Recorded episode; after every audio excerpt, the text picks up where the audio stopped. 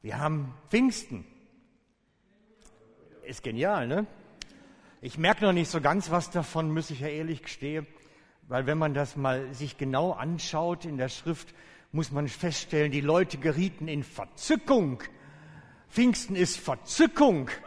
Ja, ja danke, endlich. Pfingsten ist Verzückung.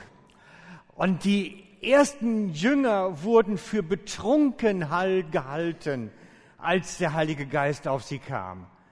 Das war, weil sie in Verzückung gerieten von dem, was da in ihnen passierte. Der Heilige Geist macht etwas im Menschen, er macht etwas im Gläubigen. Da passiert etwas innerlich. Und deswegen schauen wir uns das heute in der Predigt mal noch ein bisschen genauer an. Muss ich auch noch mein Ding gerade anmachen. So. Kein Signal. Ah, kommt, kommt. Jetzt. Jetzt haben wir Signal. Super. Wir müssen uns das so vorstellen, dass da wirklich Kraft Gottes auf die ersten Christen kam.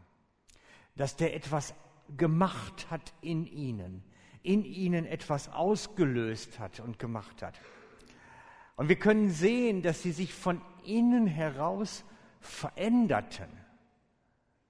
Wir können es eine Transformation nennen, dass aus zum Beispiel ängstlichen Jüngern, die sich einschließen, mutige Jünger werden, die sich auf dem Marktplatz stellen und eine Predigt halten und keine Angst haben, dafür dann ins Gefängnis eventuell zu kommen. Er macht etwas am Wesen vom Menschen, der Heilige Geist. Er verändert von innen heraus. Er macht aus furchtsamen mutige Menschen. Das ist eine Wesensveränderung, die stattfindet.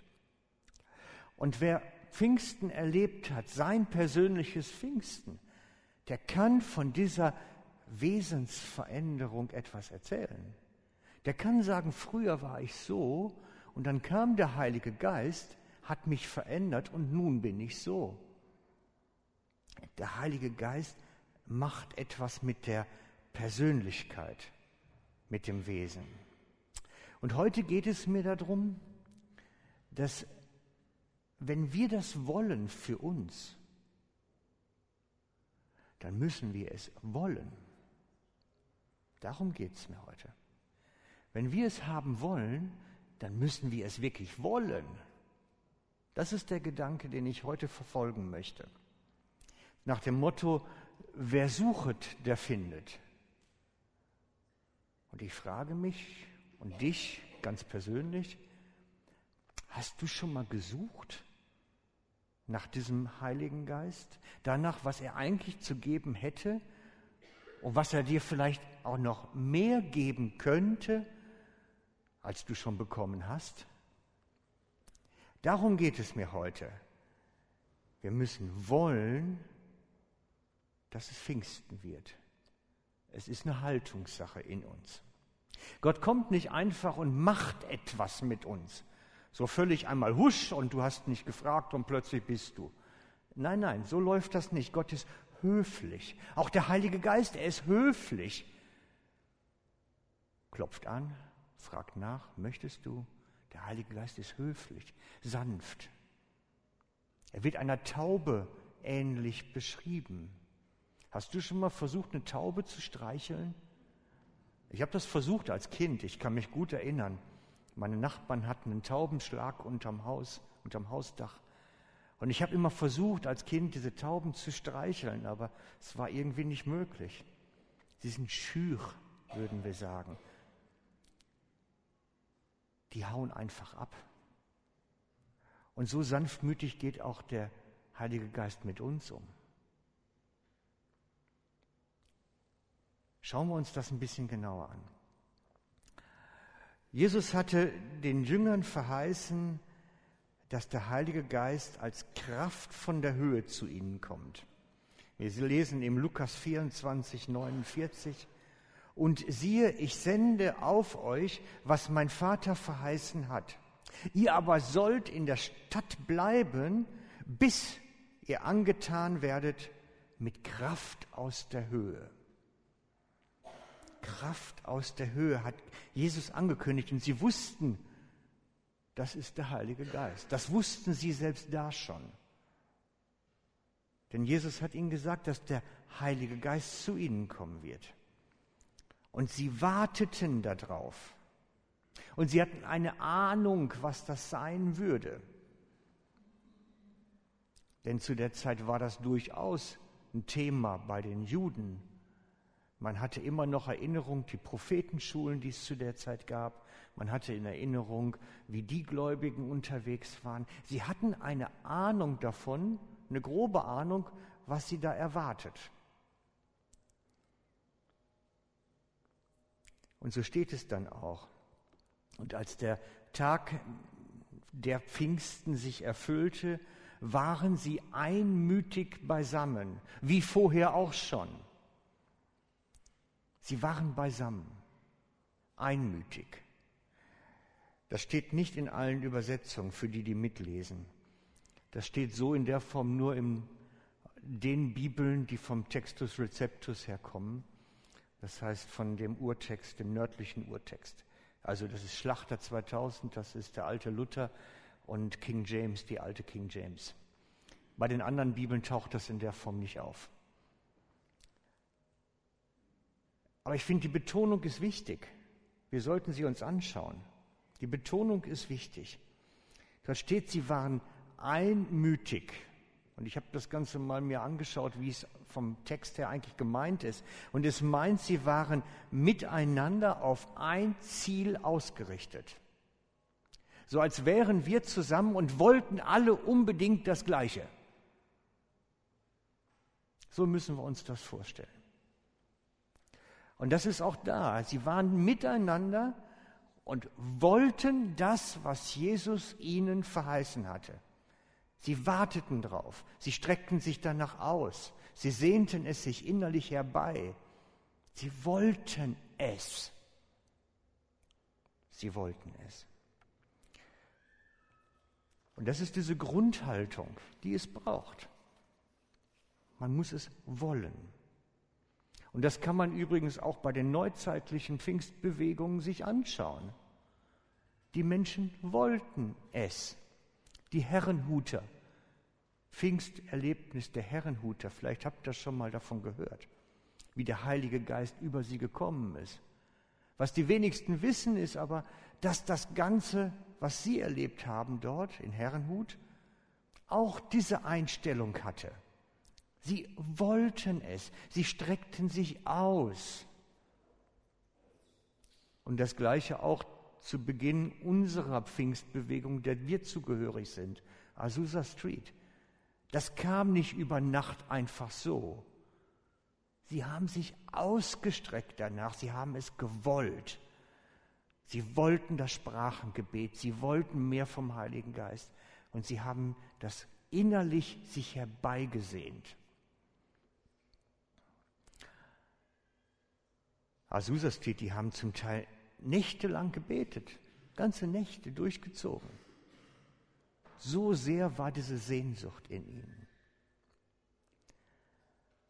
Und wenn er dann kommt, der Geist, dann verändert er den Menschen. Und das ist das, was sie alle erlebt haben, diese Veränderung. Er verändert den Menschen von innen völlig eigentlich. Wir lesen die, die beste Beschreibung im Galater 5, 22. Die Frucht des Geistes, ich betone jetzt mal, wenn er zum Gläubigen kommt und in ihm Raum nimmt, ist Liebe, Freude, Friede, Langmut, Freundlichkeit, Güte, Treue, Sanftmut, Selbstbeherrschung. Das ist nur der Vers. Er bewegt Liebe. Freunde, das ist nicht die Liebe, die wir kennen oder die die Welt kennt.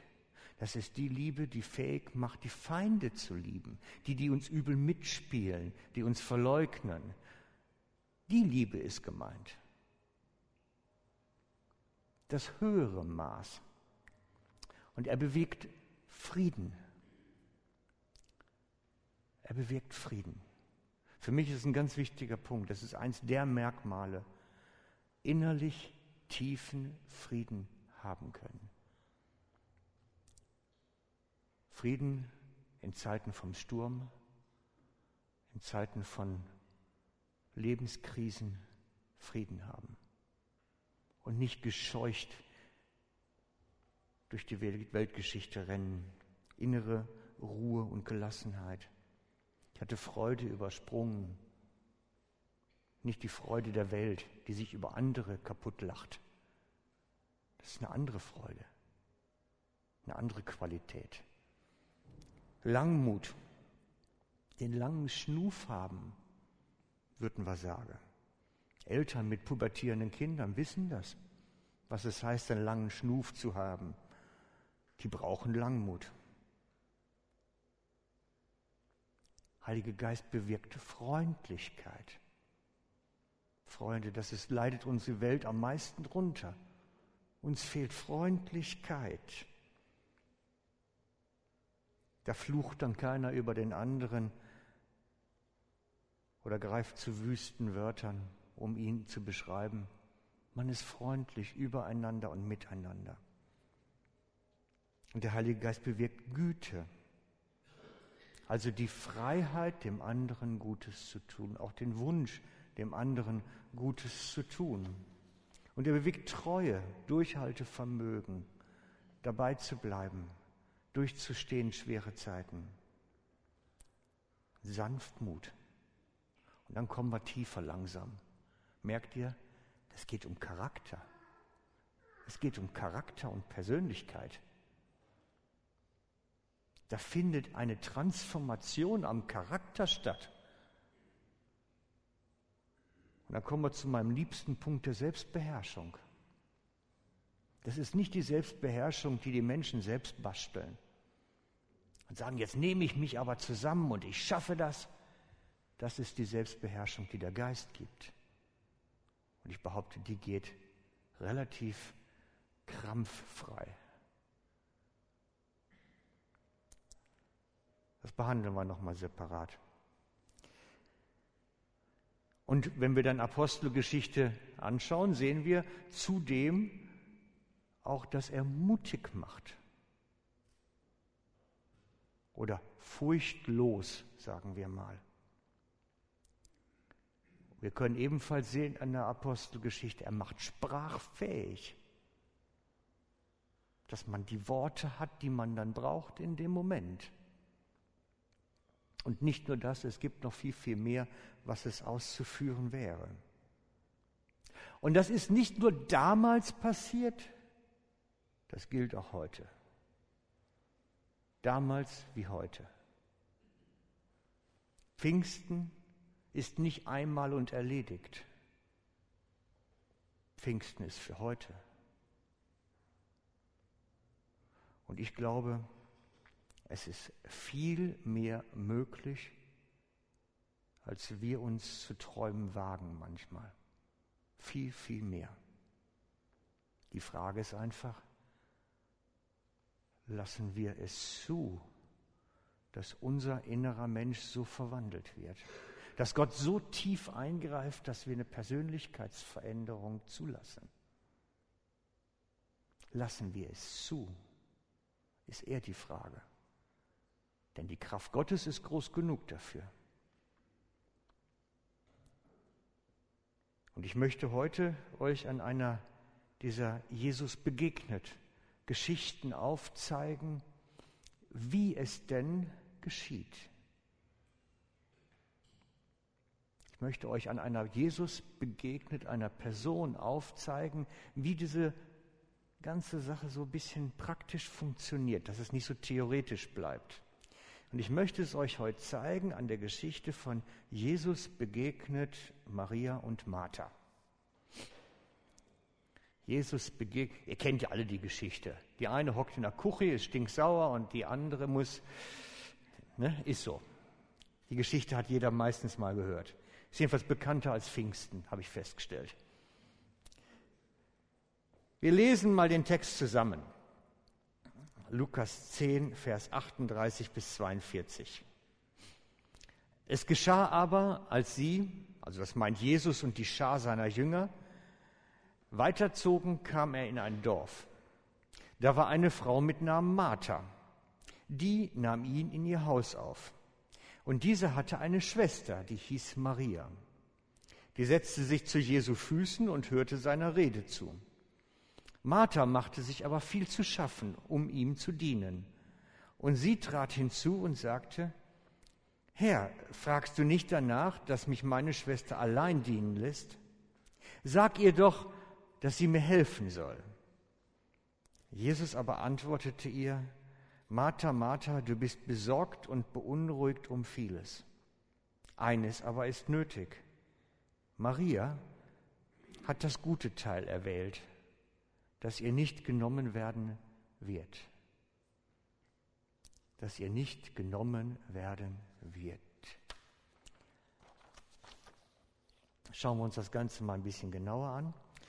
Jesus zog mit seinen Jüngern über die Dörfer. Er verkündete überall das Evangelium, sie halten die Kranken, trieben Dämonen aus. Und wir wissen, sie kommen dann eines Tages und machen Station in dem Haus von Martha. Denn sie war die Gastgeberin, können wir am Text sehen. Ich weiß nicht, ob sie eine Gastronomie hatte für Pilger, habe das schon mal erwähnt, dass ich mir das vorstellen könnte, weil die Gruppe war etwas größer, die dort Rast macht. Ich meine, jetzt stellt euch mal vor, ihr habt so eine kleine Dorfbeiz und die Gruppe, die da kommt, ist mindestens 71 Personen groß. Denn direkt vorher war die Aussendung und Rückkehr der 70 ausgesandten Jünger plus Jesus sind 71. Tendenziell schätze ich, sind es aber mehr, vermutlich sogar mehr als 100 gewesen. Es kommt also eine große Reisegruppe in das Dorf. Rabbi Jehusha nannten sie ihn damals im Volksmund. Rabbi Jesus kommt mit seiner Mannschaft, mit seinen Jüngern, mit interessierten Gaffern, würden wir sagen, die das Ganze sich immer nur anschauten. Er kommt in das Dorf und natürlich läuft das Dorf dann zusammen und sie wollen ihn sehen, wollen ihn hören, wollen auch mal sehen, wie das denn so ist, wenn der jemanden gesund macht oder so ein Dämon plötzlich rausfliegt. Das ist Neugier, nicht zu verachten. Jeder Mensch ist so. Wir würden wahrscheinlich genauso hingehen heute. Und Jesus wollte ja auch gesehen werden. Er wollte gehört werden. Seine Botschaft sollte bei den Menschen ankommen. Von daher war er daran interessiert, dass möglichst viele zusammenlaufen. Er wollte gehört werden. Und so machen sie bei Martha Gast und ich denke, da werden sich plötzlich dann 150 Leute in dem Haus befunden haben, vermutlich, so in Richtung. Stellt euch mal vor, ihr müsst jetzt plötzlich mal eben 150 Leute bedienen. Also, das ist schon eine Nummer. Und dann wird auch nicht Martha das allein gemacht haben. Das wird sein, wie damals die Hochzeiten gefeiert worden sind. Da kommen dann plötzlich die Frauen aus der Nachbarschaft, helfen mit, fassen mit an. Das ist ein Gemeinschaftswerk, was dann stattfindet. Genau. Doch dann nimmt sich die eine Schwester plötzlich raus und setzt sich zu Jesus. Wir kennen die Geschichte natürlich, aber wenn wir das mal genau durchdenken, stellen wir fest, das war ungewöhnlich. Damals sowieso. Rabbi Jesus lässt Frauen bei sich sitzen und zuhören. Also es war eigentlich ein Unding, dass ein Rabbi Frauen belehrt. Es ging im Volksmund um, ähm, da sollte man doch eher einen Hund belehren als eine Frau. Also die Frau war vom Ansehen her sehr gering zu der Zeit, geachtet. Aber sie kann sehen, vermutlich Maria, dass als Jesus zu ihnen kommt, dass da auch Frauen bei waren. Denn wir wissen, Maria Magdalena ist mit ihm gewesen, Johanna ist mit ihm gewesen und verschiedene andere. Und die Frauen waren bei den Jüngern. Und Maria sieht, hey, die dürfen das, dann will ich das auch. Dann will ich das auch. Ich will auch diesem Rabbi Jesus zugehören, zuhören. Und das war revolutionär. Für die Zeit war das eine Revolution. Ich habe überlegt, welche Vergleiche da vielleicht für, ich weiß es nicht genau. Aber es war revolutionär, dass die Männer, keiner fragt, es war für die Jünger normal, die Frauen waren dabei. Das war schon speziell. Aber auch das Dorf muss plötzlich sehen, bei dem dürfen ja Frauen sitzen. Es ist erlaubt. Gefährlich, ne? Revoluzzer. Aber ich glaube, das ist der Grundgedanke von Jesus. Er baut Kirche mit denen, die die anderen nicht wollen. Das ist, glaube ich, der Grundsatz. Jesus baut Kirche mit denen, die die anderen nicht wollen. Das sind seine Leute. Und da gehörten die Frauen zu. Frauen, die belehrt wurden, die geistlich vorwärts kommen wollten, die wollten die Juden nicht haben. Und Jesus sagt, Herr mit euch, ich nehme euch. Also ihr lieben Frauen, ihr seid willkommen. Ne? Jawohl, müssen wir jetzt mal sagen. Ihr seid willkommen als Jünger, als jemand, der von Jesus belehrt wird, der weiterkommen möchte. Ihr seid willkommen. Jesus lässt Frauen bei sich sitzen, er rüstet sie aus und sendet sie aus. Genau wie bei Männern. Jesus baut seine Kirche mit denen, die die anderen nicht wollen. Das ist der Grundsatz. Und so lässt Jesus Maria ebenfalls da sitzen. Ist für ihn gar kein Problem. Soll sie doch da sitzen? Kein Problem. Lässt sie zuhören, lässt sie seine Nähe genießen vielleicht sogar. Der normale jüdische Mann in der Zeit hätte sie in die Küche geschickt, von sich aus. Hätte gesagt, du, äh, hier, weg hier, mach mal das Essen fertig.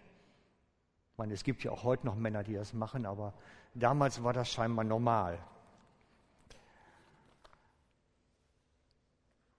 Doch Jesus nicht. Er sagt, das ist der bessere Teil sogar. Und er gibt dem Unwerten damit Wert, indem er sie annimmt, einfach so. Die Jünger werden den Umgang mit den Frauen so gekannt haben. Für sie war das nichts Neues. Sie hatten das schon erlebt mit Maria Magdalena und den anderen allen. Aber für die Dorfbewohner wird das schon neu gewesen sein. So dieses Denken, Frauen haben auch Wert und dürfen auch Christ sein. Kein Mann sagt was, keiner fragt, keiner nimmt Anstoß daran, einige halten sich wahrscheinlich zurück und dann kommt Martha, die Schwester.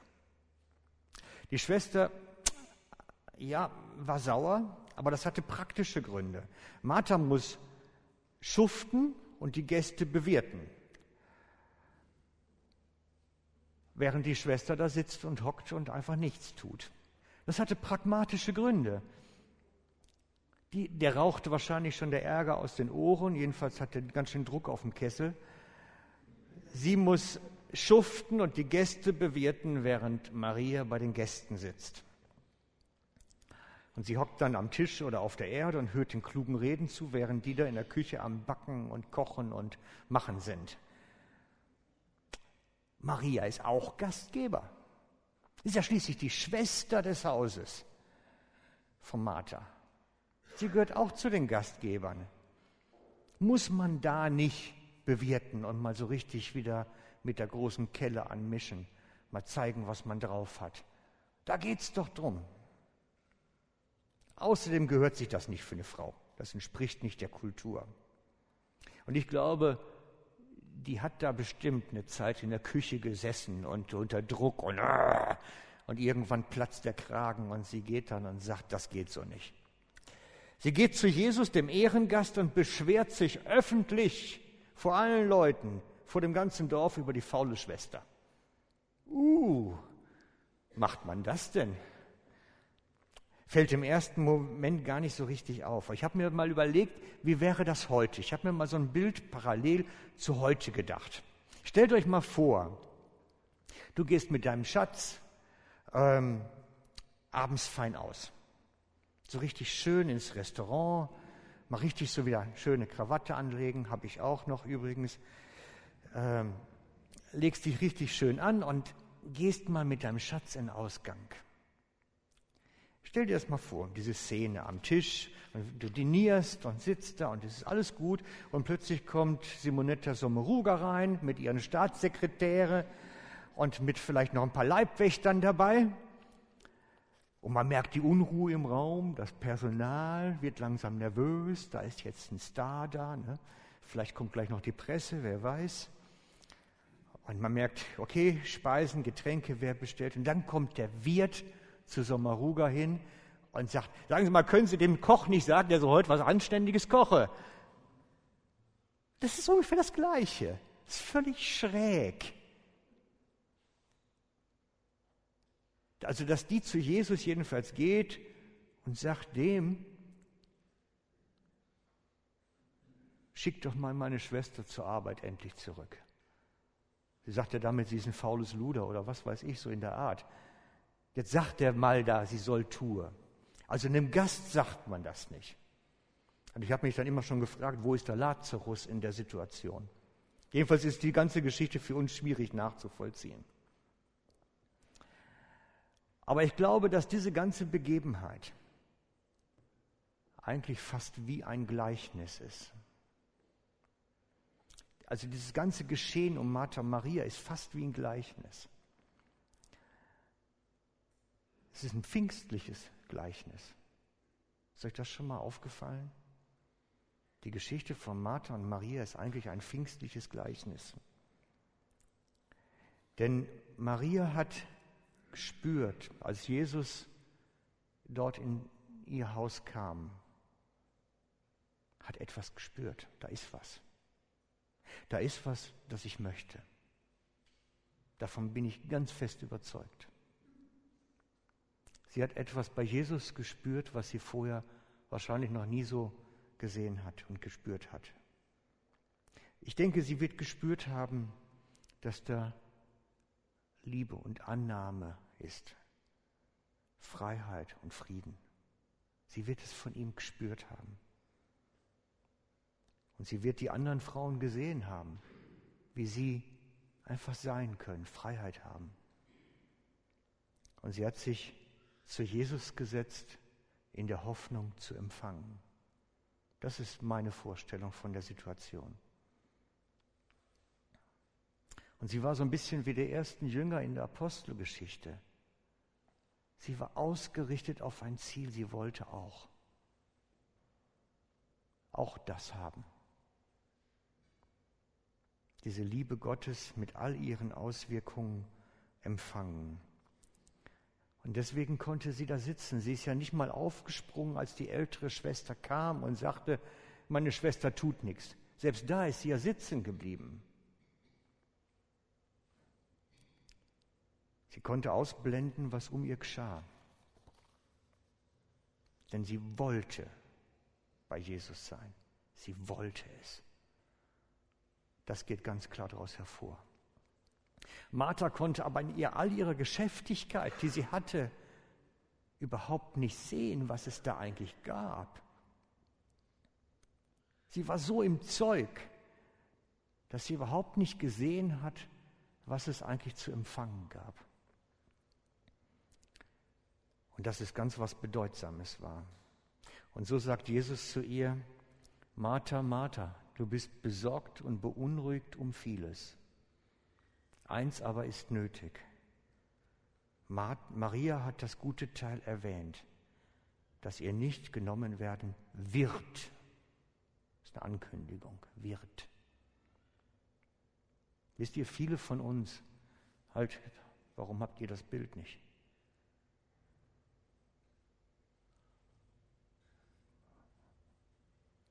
Ah jo,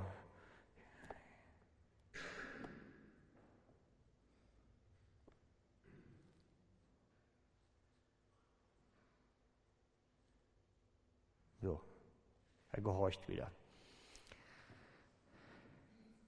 Wisst ihr, manchmal habe ich das Gefühl, auch wir heute sind so besorgt um vieles, dass wir das Eigentliche übersehen. Wir sind so besorgt um vieles im Alltag, dass wir das, was Jesus uns eigentlich geben möchte, übersehen. Da kreisen wir uns gedanklich um den Job, und die Kollegen, die dort warten und die Herausforderungen, die sind und die Familie und die Kinder und die Eltern, die Finanzen, die Rentenvorsorge, Sparkonten, Rechnungen. Wir, wir sind so im Zeug wie Martha, dass wir eigentlich gar nicht sehen, was es abzuholen gäbe, was eigentlich möglich wäre. Wir springen den ganzen Tag im Zeug um, mit Sport und Politik und dies und das und jenes. Das war das, was, wenn wir uns hinsetzen und vor Jesus sind, gar nicht mitkriegen. Was haben sie nicht oder was fehlt uns? Die Frucht des Geistes. Liebe, Freude, Friede, Langmut, Freundlichkeit, Güte, Treue, Sanftmut, Selbstbeherrschung.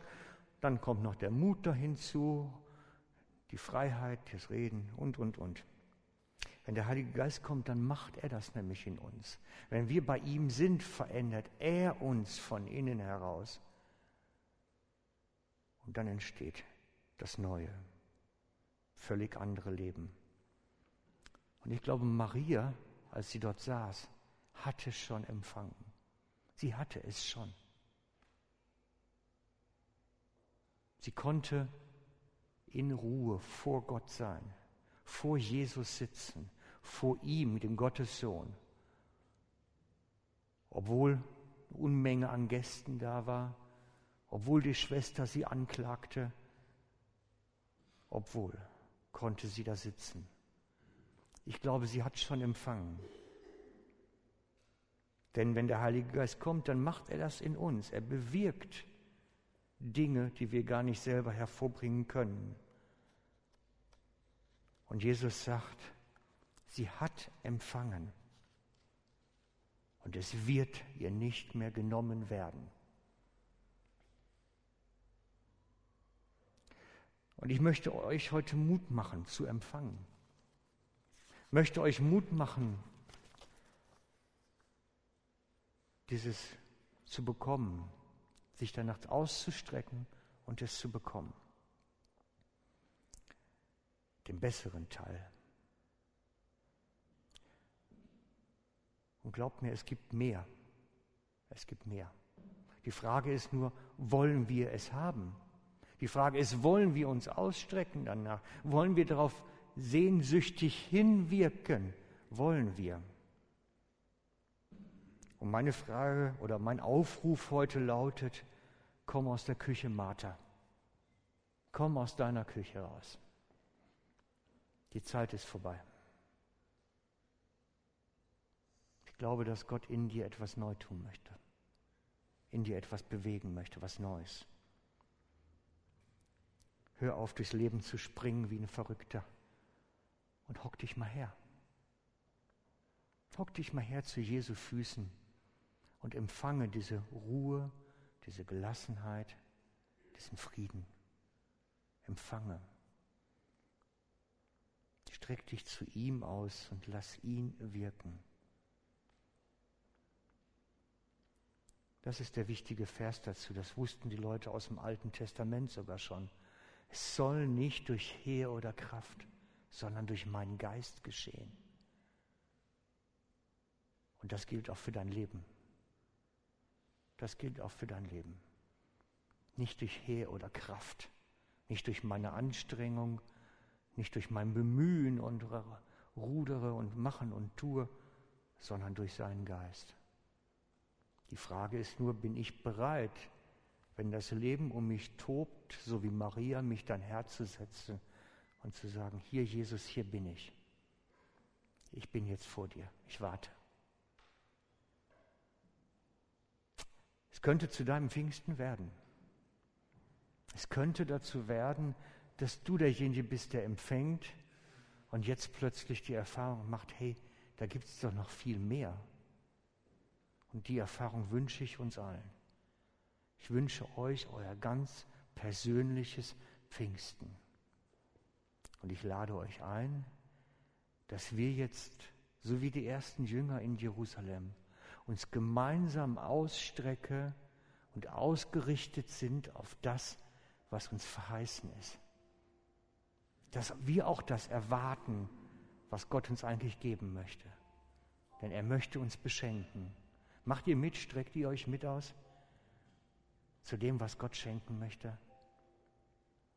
Ich wünsche es mir für uns alle so sehr.